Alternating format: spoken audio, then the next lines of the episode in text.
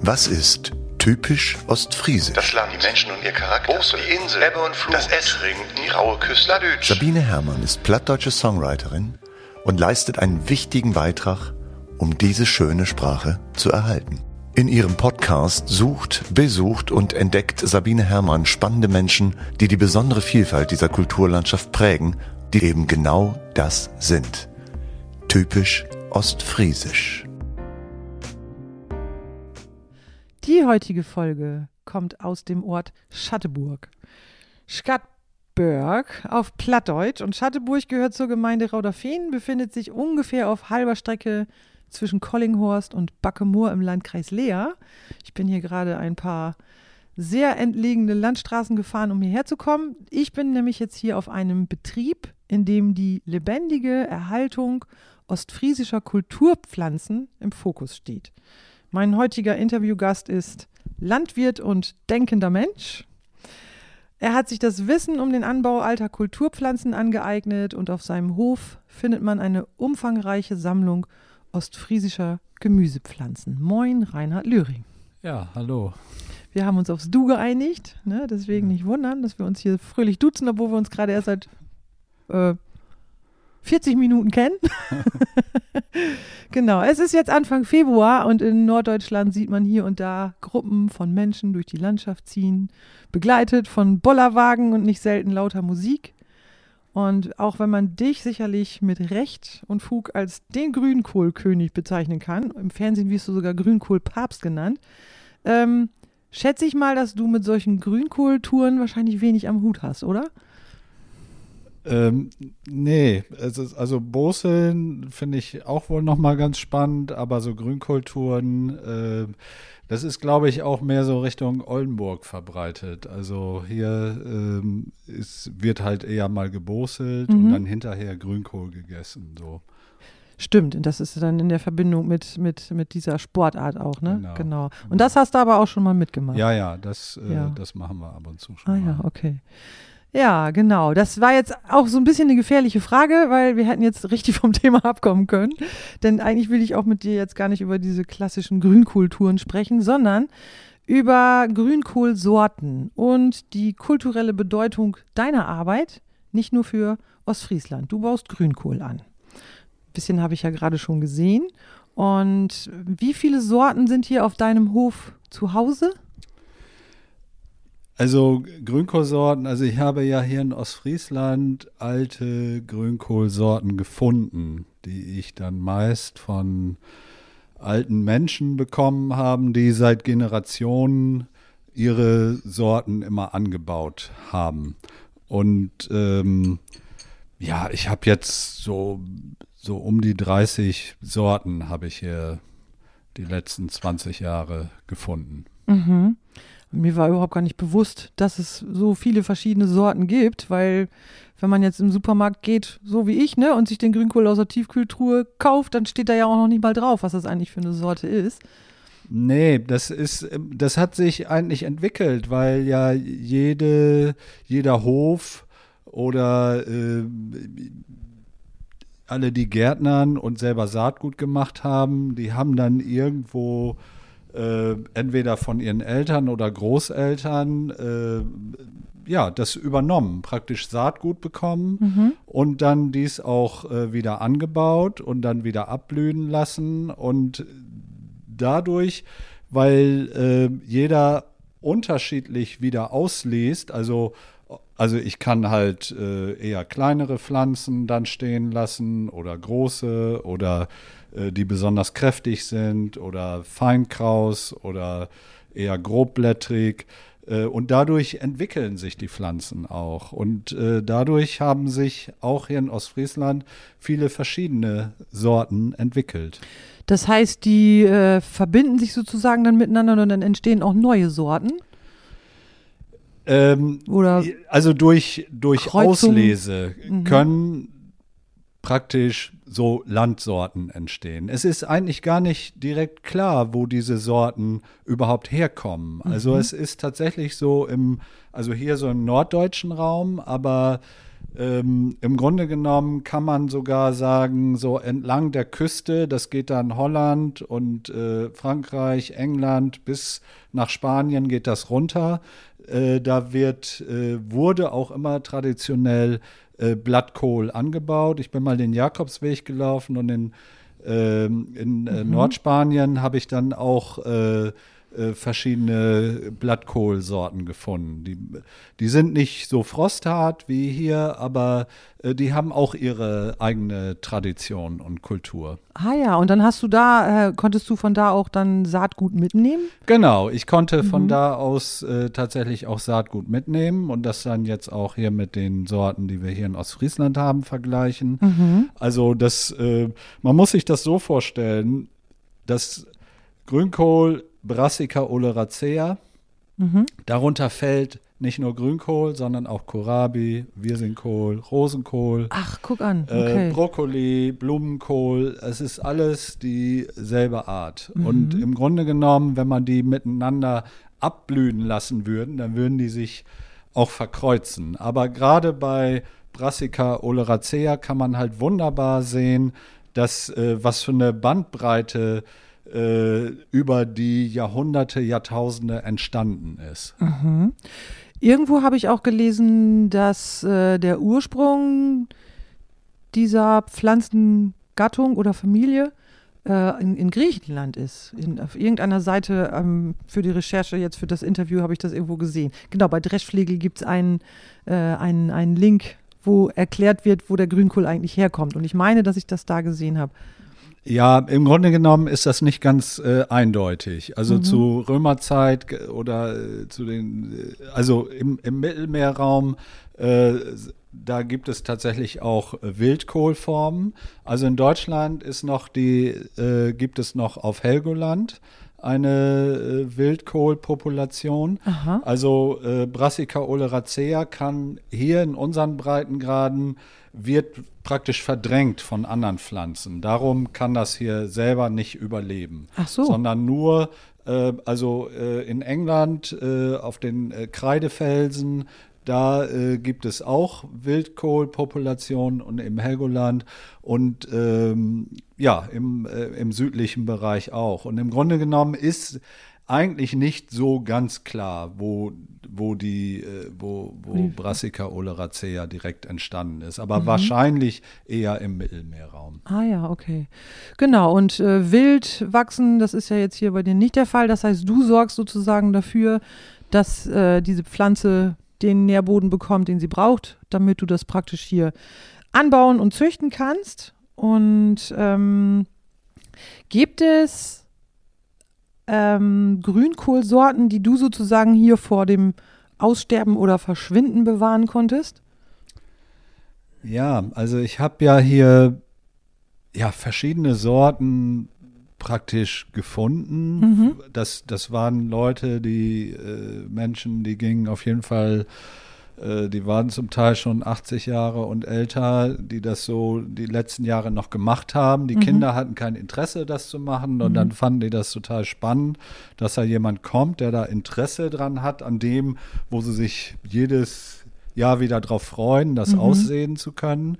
Und da habe ich eben festgestellt, dass es eben viele verschiedene Sorten sozusagen gibt. Da habe ich dann Saatgut bekommen mhm. und äh, diese Sorten die äh, versuche ich jetzt, äh, die erhalte ich.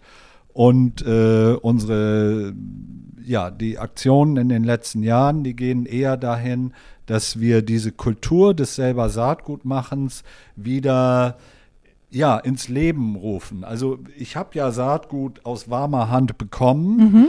Und das heißt, diese Jahrtausende alte Tradition ähm, war hier so gerade noch lebendig. Mhm. Und äh, wir haben jetzt auch schon wieder äh, über 400 äh, Adressen und Menschen, denen wir Saatgut gegeben haben. Also nicht nur Grünkohl, auch äh, ich habe ja auch viele äh, Bohnen und Zuckererbsen und mhm. verschiedene andere Gemüsen hergefunden. Also, dass man sich praktisch äh, was aussucht, was in, in der Region oder was man vielleicht noch weiß von den Großeltern. Ähm, und ähm, ja, da gebe ich dann äh, Saatgut ab und, ähm, Und dann äh, versuchen die Leute da auch wieder selber Saatgut von zu machen, dass die, dass praktisch wieder so eine eigene Haus- und Hofsorte äh, erhalten bleibt. Und diese Leute, das sind dann jetzt sozusagen Menschen, die bei, können bei dir Kurse buchen oder, oder sind das sozusagen Familien, die dann hier in Ostfriesland leben, die gesagt haben, Mensch, eigentlich ist das, was du machst, ähm, eine tolle Sache und jetzt gehen wir als Familie doch wieder darauf zurück. Oder was meinst du mit die Leute?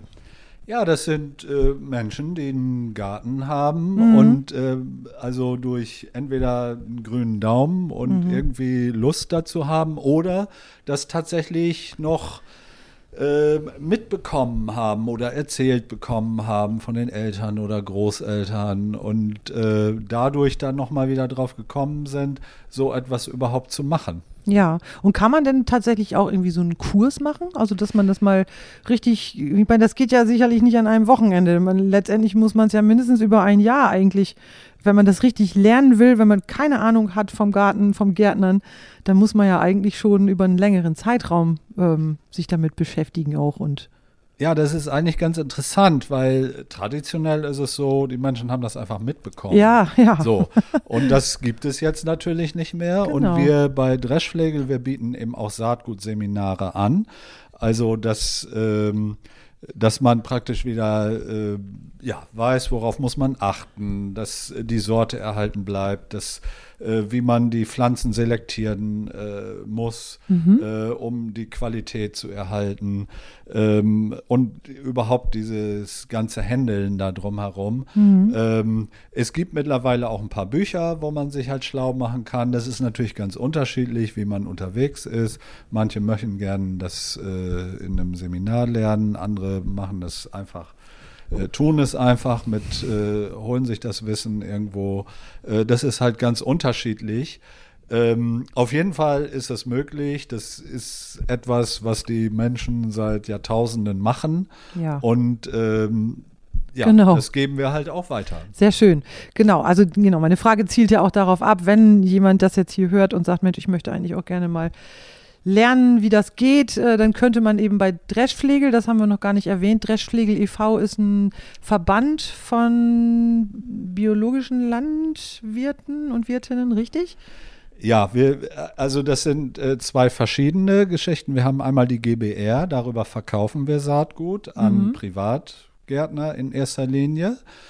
Und äh, daraus hat sich auch der Dreschflegel e.V. gebildet, der im Grunde genommen diese, zum Beispiel diese Aktivitäten mit den alten Sorten begleitet und unterstützt. Ja. Und im Rahmen dessen äh, bieten wir eben auch äh, Saatgutseminare an, ja, die dann halt äh, ja, jedes Jahr in verschiedenen Formen stattfinden. Genau, und da gibt es ja auch eine Internetseite, die findet man ganz leicht, wenn man Genau. Dreschflegel eingibt oder dann auch vielleicht noch deinen Namen dazu, dann ist man schon gleich auf der Seite. Ähm, ich habe, also meine Geschichte, was Gärtnern angeht, ist so, meine Oma mütterlicherseits in Flachsmeer, die hatte tatsächlich ein riesiges Gelände um ihr Haus herum und hatte das Gemüse komplett auch selbst angebaut. Also da war das wirklich auch so, die, meine Oma habe ich auch noch vor Augen, ähm, dass die wirklich eine durch und durch Gärtnerin war, aber mit Sicherheit auch hatte sie das gelernt und hat dieses Wissen dann auch an meine Mama weitergegeben.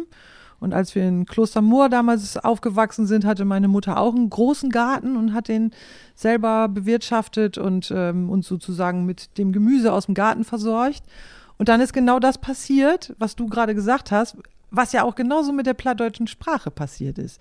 Es wurde nicht weitergegeben, dieses Wissen. So, warum auch immer. Ich habe dann nochmal drüber nachgedacht ob ich da irgendwie keine Lust zu gehabt habe oder ob vielleicht auch einfach gar keine Möglichkeit äh, uns gegeben wurde. Auf jeden Fall war ja natürlich durch die Bildung und durch die Schule und man hatte irgendwie, es wurde viel mehr Aufwand auch ähm, erforderlich, um halt eben eine Schulbildung zu kriegen und entsprechend war dann natürlich auch jetzt nicht so Zeit, da noch groß im Garten mitzuarbeiten. Und wahrscheinlich ist sowas passiert, schätze ich mal, nicht nur in unserer Familie, sondern Ja, das ist überall passiert. Genau, ja. Das, äh, das hängt einfach mit der äh, Wertschätzung zu, zusammen. Ja. Das war ja das Spannende, als, wo ich dann äh, über den Zaun geguckt habe und vermutet habe, oh, da könnte was sein und dann in Kontakt gegangen bin Mhm. mit den Leuten. ähm, da kam dann äh, so, oh ja, da ist jemand, der interessiert sich für das, was wir immer schon gemacht haben, was ich von meinen Eltern mitbekommen habe. Und die eigenen Kinder haben da kein Interesse mehr dran. Und das ist, das hängt tatsächlich damit zusammen, weil es eben eine Zeit gab, da da war das nicht wichtig. Und da gab es diese Wertschätzung auch nicht. Und diese Wertschätzung, dass wir dann was ganz Besonderes haben, was es sonst nirgendwo gibt. Einmal das, was wir essen können, aber da auch hängt ja auch eine Kultur mit Genau. äh, zusammen. Äh, das haben wir im Grunde genommen die letzten Jahre auch wieder in die Öffentlichkeit gebracht. Und äh, dadurch äh, kommen jetzt wieder auch jüngere Leute auf die Idee, oh ja, das ist total spannend, das ist total wichtig, das müssen wir unterstützen. Also jetzt gibt's zum Beispiel auch Saatguttauschbörsen ähm, hier im norddeutschen Raum, dass man das, äh, also man muss sich das ja so vorstellen, das wurde in den Familien weitergegeben, aber wenn ich mal eine Sorte verloren habe, dann ging man halt, dann war man vielleicht auf dem Geburtstag oder so und sagt, oh, ich habe gar keinen Bohnen mehr. So. Ja. Und dann sagt halt jemand anders so, ja, ich habe wohl noch welche. So. Und ähm, ja, kannst von mir kriegen, so, Mhm, ne? So. Oder ähm, dass das ähm, über die Aussteuer praktisch mitgegeben wurde. Äh, also Ja. sowas äh, hat man auch viel gemacht. Oder ähm, dass man irgendwie von seinen Sorten erzählt hat und jemand anders sagt, ja, das will ich jetzt auch mal ausprobieren, wenn die so klasse ist, ne, gib mir da mal was von. So. Also so entwickelt sich das natürlich auch. Und äh, das versuchen wir jetzt halt wieder auch zum Beispiel durch diese Saatguttauschbörsen, dass man da hingehen kann und äh, Leute machen selber Saatgut und geben das praktisch auch weiter. Ja, Und, äh, und dadurch äh, versuchen wir diese alte Kultur jetzt praktisch mit in diese, ja, das ist praktisch auch in diesem neuen Zeitgeist äh, mit, mit reinzunehmen. Das hat nicht mehr dieses Traditionelle, das ist eben so, wie es immer war, wie Jahrhunderten, sondern das ist in vielerlei Hinsicht auch eine bewusste Entscheidung. So, ja, da muss ich jetzt aufpassen, dass ich da auch wieder Saatgut von kriege. So. Ja, genau.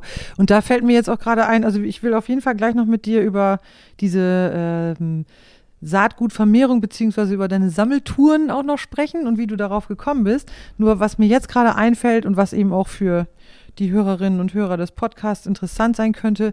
Man braucht ja heutzutage gar nicht mehr irgendwie einen riesigen Garten oder eine riesige äh, ähm, Grundstückanlage, um Gemüse anzubauen. Ich habe zum Beispiel vor ein paar Jahren von meiner Freundin Kati ein Buch zum Geburtstag geschenkt bekommen. Der geniale Gemüsegarten. Ich weiß nicht, sagt dir das was? Oder gibt's ganz Square viel. Foot Gardening ist, glaube ich, die ursprüngliche ähm, oder der Vorläufer davon stammt aus Amerika. Und letztendlich braucht man dafür nur einen Pflanzkasten, der kann man sich ja so groß bauen, wie man den braucht. Und äh, dann kommt, ist natürlich entscheidend, was für eine Erde packe ich da rein. Und dann kann ich auf einer gewissen Fläche ähm, ja, bestimmte Sachen anbauen. Also ich kann natürlich dann nicht irgendwie da, davon ausgehen, dass ich aus einem Pflanzkasten eine fünfköpfige Familie über ein ganzes Jahr ernähren kann. Aber um überhaupt mal im Kontakt zu bleiben mit, ja, auch mit dem Gemüseanbau, könnte man sowas zum Beispiel als Einstieg ja auch schon mal machen. Ja, also die Hochbeete, die sind halt sehr effektiv. Also Mhm. äh, da äh, wächst praktisch auf der gleichen Fläche doppelt so viel wie im Garten. Ja. Also könnte man einfach mal so sagen. Und äh, für bestimmte Kulturen ist das halt äh, total klasse, äh, das zu machen.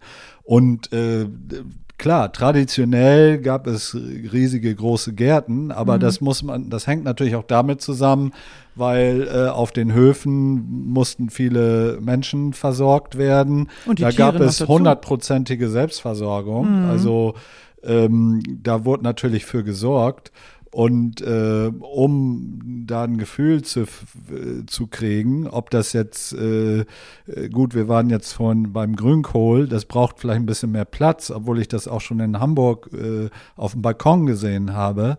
Äh, dann ist natürlich äh, für ein äh, großes Grünkohlgericht ist das natürlich vielleicht äh, habe ich nicht genug Masse, aber weil man Grünkohl tatsächlich auch ähm, in vielen anderen Varianten zubereiten kann, gerade Mhm. auch äh, schon fast als Gewürz sozusagen, dass man für bestimmte Essen einfach nur drei, vier Blätter damit reinnimmt, um nochmal ein anderes Aroma da reinzukriegen.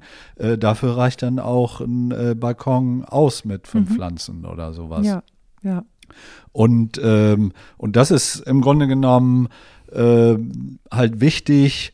Ähm, also es ist halt so, es, dass diese, dieses selber Gärtnern, das ist jahrelang immer zurückgegangen. Also dieses Traditionelle. Und vielleicht vor 15, 20 Jahren fing das an, dass die ersten Leute wieder anfingen, oh ja, das ist ganz spannend. Und seitdem wächst das auch wieder. Das Ja. wird natürlich nie wieder so, wie das mal war. Nee. Aber ähm, es gibt einfach viele Gründe, äh, das zu machen. Das ist das, was ich im Garten anbaue, diese Sorten, die kann ich nirgendwo kaufen. Nee. Das kann ich nur, wenn ich mich darum kümmere. Äh, das halt, äh, das sind besondere Geschmackserlebnisse. Mhm. Wenn ich Freunde einlade und sage, hey, ich habe hier meinen eigenen Kohl, äh, Mhm, da machen wir jetzt mal was Feines draus. Äh, das gibt es sonst nirgendwo. Und darum geht mir das auch so ein bisschen, dieses Bewusstsein wieder, ähm, ja, Zu verbreiten auch, ne? Oder mehr zu vergrößern, verbreiten. ja. Mhm. Und ähm, das hat ja ganz viele Ebenen. Also überhaupt dieses Gärtnern. Äh, also ja, also viele nehmen das als Ausgleich, wenn die den ganzen Tag vom Rechner sitzen oder sowas, um wieder was äh, in die Hand zu nehmen. Viele sagen auch, ja, wir wollen unseren Kindern zeigen, wie etwas wächst. Das ist auch ein äh, Ja. Kriterium. Äh, einfach nur, dass sie es gesehen haben, dass es funktioniert, dass es nicht alles nur im Laden einfach so gibt. Genau. Und äh, da gibt es einfach ganz viele Argumente, weswegen das äh, spannend sein kann. Ja, ja, und letztendlich ja sogar auch ganz schlicht und ergreifend der Kontakt zur Natur. Und äh, das wissen wir, glaube ich, mittlerweile. Auch dieses Wissen wird ja wieder stärker, ne, dass ähm, wenn man wirklich mit der Natur zusammen lebt und zusammenarbeitet, und das tut man ja beim Gärtnern, das äh, hat ja auch ausgleichende Wirkungen auf, ja, auf die Psyche und ähm, es tut einfach auch gut. Ne, so. Ja, natürlich. Also es gibt mittlerweile Therapieansätze, Ja, die genau. arbeiten damit. So, ja, ne? stimmt. Ähm, ganz am Ende werde ich noch eine Frage zum Thema Grünkohl anbauen stellen. Und äh, jetzt würde ich aber gerne nochmal auf das eigentliche Kernthema, nämlich die Weitergabe des Wissens über Saatgutvermehrung und äh, deine, deine Sammeltouren. Wie bist du auf die Idee gekommen? Was hat dich bewegt oder was war so der Auslöser? Kannst du das überhaupt noch benennen oder ist das einfach irgendwie so entstanden? Dass du angefangen hast. Oder erklär erstmal ganz kurz, was du gemacht hast. Das ist, glaube ich, erstmal wichtig, vorneweg zu schicken. Naja, ich bin tatsächlich äh, angefangen, er, erst bin ich, äh, habe ich äh, äh, Gemüse im Erwerbsgartenbau angebaut, ähm, habe dann aber tatsächlich in Witzenhausen äh, eben spätere Kollegen äh, kennengelernt. Also die äh, äh, ja bei Dreschflegel äh, Saatgut angebaut haben. Und dadurch, und dann wurde bei mir klar, oh ja, das finde ich super spannend, da Ah, mache ja. ich mich jetzt schlau. Und äh, dann war ziemlich klar, ich will das auch machen. So, da war damals war überhaupt nicht klar, kann man da überhaupt von leben, funktioniert das überhaupt? Äh, aber ja, wenn man jung ist und irgendwo verbrennt, dann ähm, kann man das vielleicht einfach machen. Und, äh, und dann haben wir uns überlegt, wieder nach äh, Ostfriesland zurückzukommen. Und äh, hier ist ein kleines Grundstück. Und äh, da sind wir einfach äh, damals äh, angefangen, ähm, ja, äh, Gemüse anzubauen und Ja. äh, Saatgut davon zu machen. Und dann diese, dass ich überhaupt auf die Idee gekommen bin, dass es noch alte Sorten gibt, das Ja. war zu der Zeit war schon klar, nee, das gibt's eigentlich gar nicht mehr. Und dann habe ich eigentlich festgestellt, dass tatsächlich hier hinten im Dorf, ähm, dass es da, äh, da- das waren zwei Junggesellen, die hatten da immer einen äh, Grünkohl stehen, da bin ich immer dran vorbeigefahren, dachte, hä, was ist das eigentlich für eine Sorte, was sie da haben? Und ähm, dann äh, irgendwann habe ich die gefragt und dann meinten die, "W- wissen wir auch nicht. Das äh, haben wir schon immer gehabt. Da machen wir auch immer Saatgut von. Und dann war ich natürlich total überrascht, dass, äh, dass die ja, dass sie da immer selber Saatgut von machen, weil ich dachte, das, äh, Das mehr. gibt's so Ja. gar nicht mehr. Und dann habe ich von denen Saatgut gekriegt und dann ging das, äh, hat man das so erzählt und dann kam aus dem Nachbardorf, meinte äh, irgendwie eine Bekannte, ja, wir haben immer noch alte Zuckererbsensorten Mhm. und, äh, und, und dann bin ich so, sagte, angefangen und habe mal so über die Hecken und so geguckt und habe dann tatsächlich auch mal jemand gefragt, was hast du denn da? Und dann habe ich tatsächlich hier in äh, Collinghorst, Backemoor, also erstmal in näherer Umgebung tatsächlich äh, ein paar verschiedene Sorten gefunden. Bohnen, Zuckererbsen, eben auch Grünkohl. Was sind denn so diese ganz typisch ostfriesischen Gemüsesorten? Also außer Grünkohl, Bohnen und Erbsen hast du gerade schon gesagt. Gibt es noch mehr? Also im Grunde genommen sind das die, äh, Mhm. also äh, das weiß ich noch traditionell von, äh, äh, von früher äh, bei uns. Klar, äh, dicke Bohnen Ja, war auch immer Bohnen ganz wichtig. äh, dann gibt es noch Schnittkohl, Mhm. Frühjahrsblattpflanze, Blattpflanze, das ist auch traditionell. Bohnen natürlich sowieso in den verschiedensten Varianten, entweder als Trockenbohnen, aber Buschbohnen Mhm. und auch als Stangenbohnen. Und äh, manche hatten dann, äh, das ist, die Kultur ist tatsächlich viel jünger, die Zuckererbsen, die gibt es noch gar nicht so lange.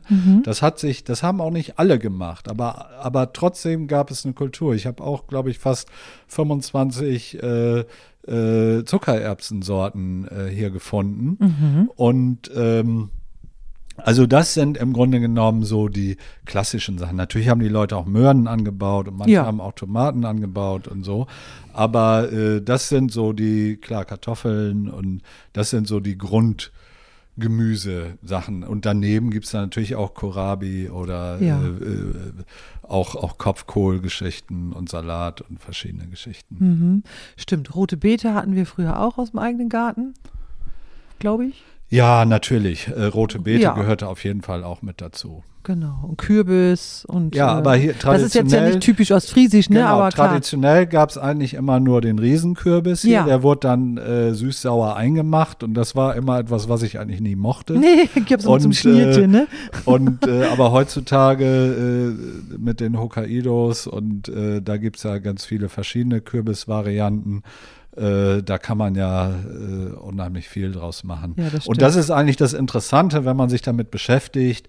Äh, hier wächst alles, auch draußen. Paprika, äh. Auberginen, kann man alles, da braucht man auch nicht mal ein Gewächshaus für. Okay. Das kann man auch alles im Freiland anbauen. So. Und, äh, Tomaten aber nicht. Die brauchen, Doch. die brauchen noch einen Schutz. oder doch, wir sind dann irgendwann angefangen und haben äh, Freilandtomatenzüchtung gemacht Mhm. äh, und praktisch auch Wildtomaten mit Kulturtomaten gekreuzt. Mhm. Und äh, weil äh, Tomaten, die kriegen äh, auch die Krautfäule, die geht dann irgendwann von den Kartoffeln auf die Tomaten über. Mhm. Aber wenn man ähm, äh, an den Pflanzensorten arbeitet, kann man das praktisch rauszögern. Ja. Es gibt keine Sorten, die das gar nicht kriegen, aber es gibt mittlerweile viele Sorten, die, äh, wo man dann auch bis Oktober äh, Tomaten ernten kann, draußen. Ja, ja, okay. Ah ja.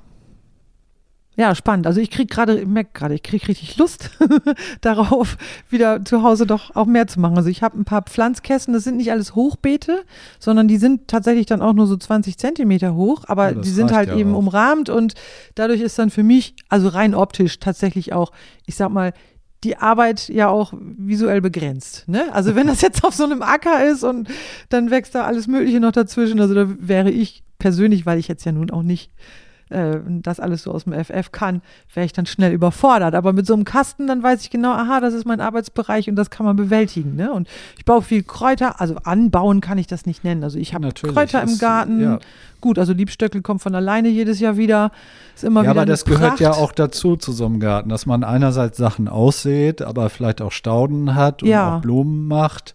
Ähm, also Oder sich eben die Pflanzen, jungen Pflanzen kauft auf dem Wochenmarkt, das mache ich dann viel. Genau, die Variante gibt es natürlich auch. Ja. Wir plädieren schon auch dafür, also wenn man das selber aussät, dann Ja. weiß man natürlich, was man hat. Dann Genau. kann man auch überlegen, oh ja, das probiere ich mal aus, das klingt ganz spannend. Mhm. Ähm, das hängt aber ja natürlich auch damit zusammen, wie viel äh, Zeit und Lust und äh, Ja, äh, ja, wie, wie die Strukturen, die Infrastrukturen dann auch sind. ganz genau.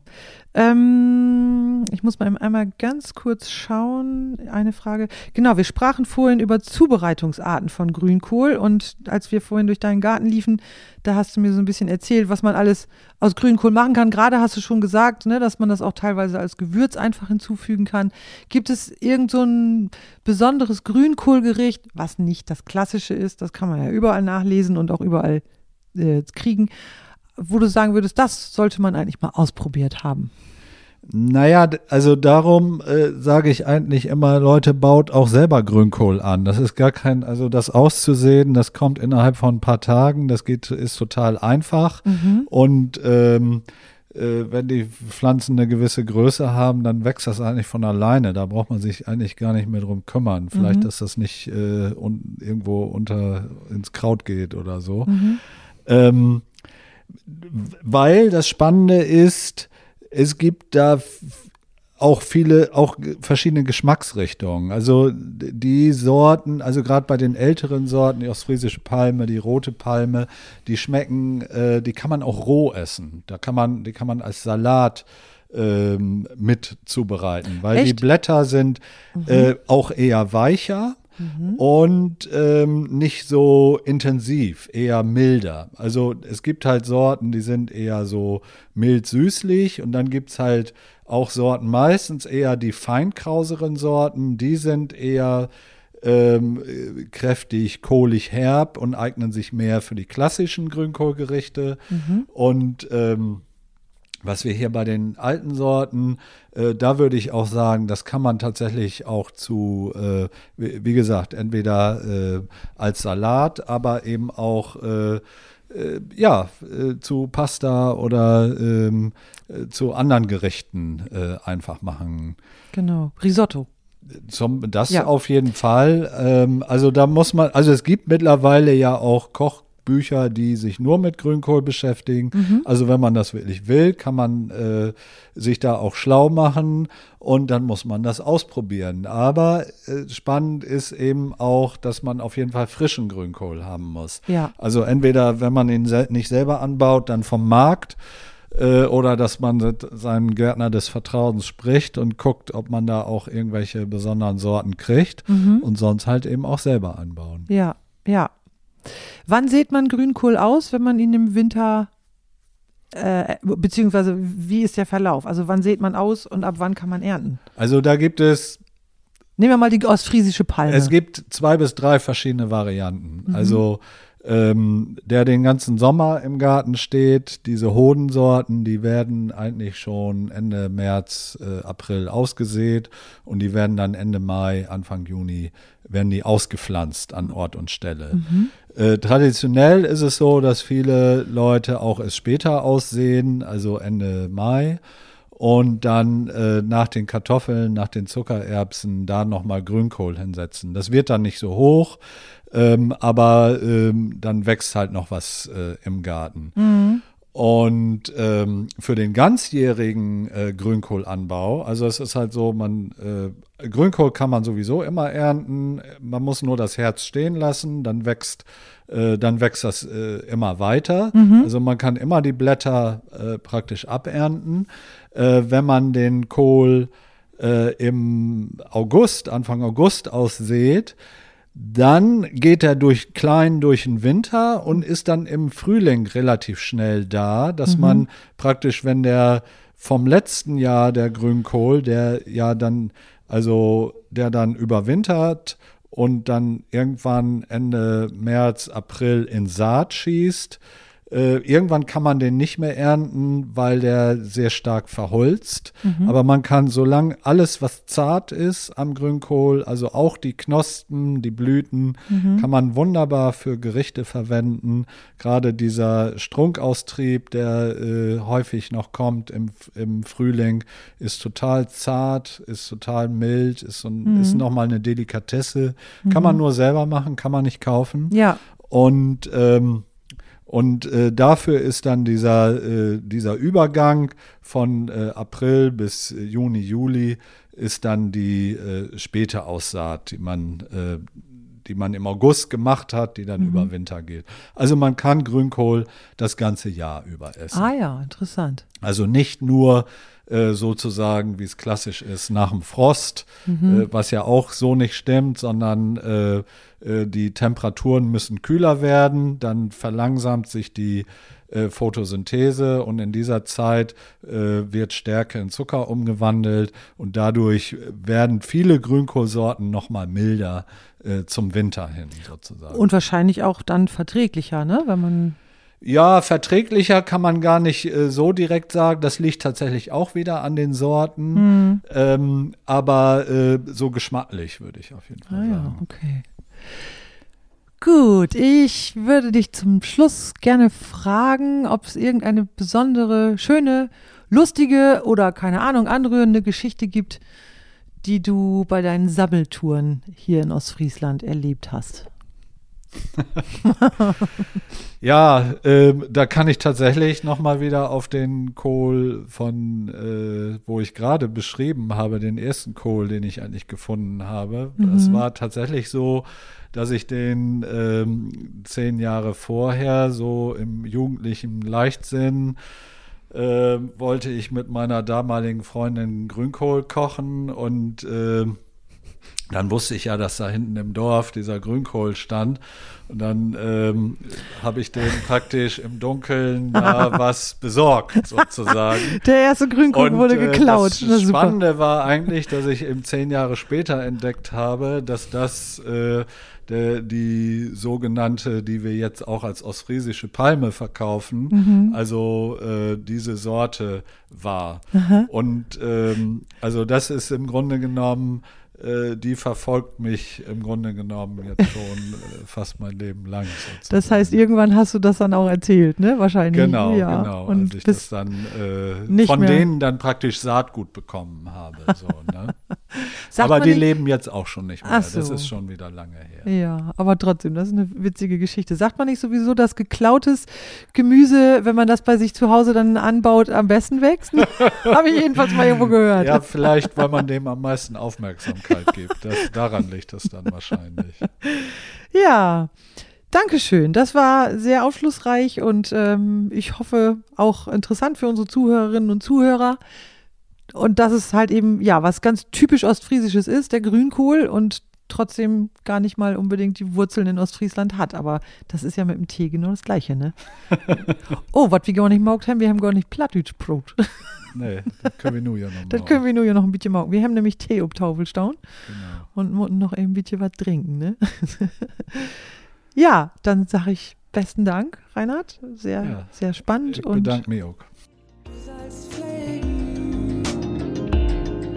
Wenn ihr mehr über Sabine und ihre Musik erfahren wollt, dann schaut auf sabinehermann.com oder auf ihrem YouTube-Kanal vorbei. Auch da ist es typisch ostfriesisch.